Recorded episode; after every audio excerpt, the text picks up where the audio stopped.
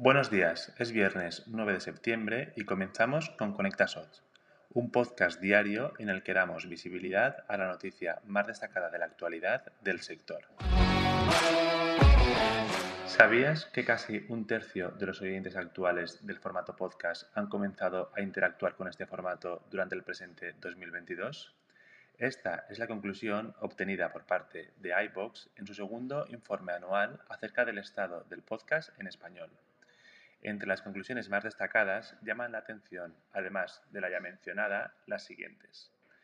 El móvil se sitúa como el gran caballo de Troya. El 48% de los usuarios afirma que descubre nuevos podcasts a través de él. El 50,61% afirma que uno de los motivos para entender el crecimiento del podcast es su carácter multitarea, utilizando el tiempo que dedican a las tareas del hogar a la escucha del mismo.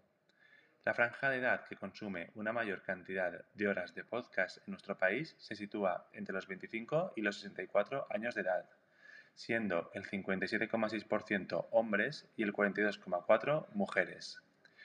De acuerdo al estudio mencionado anteriormente, nos encontramos con una previsión de incremento de la publicidad de un 27,5% este año.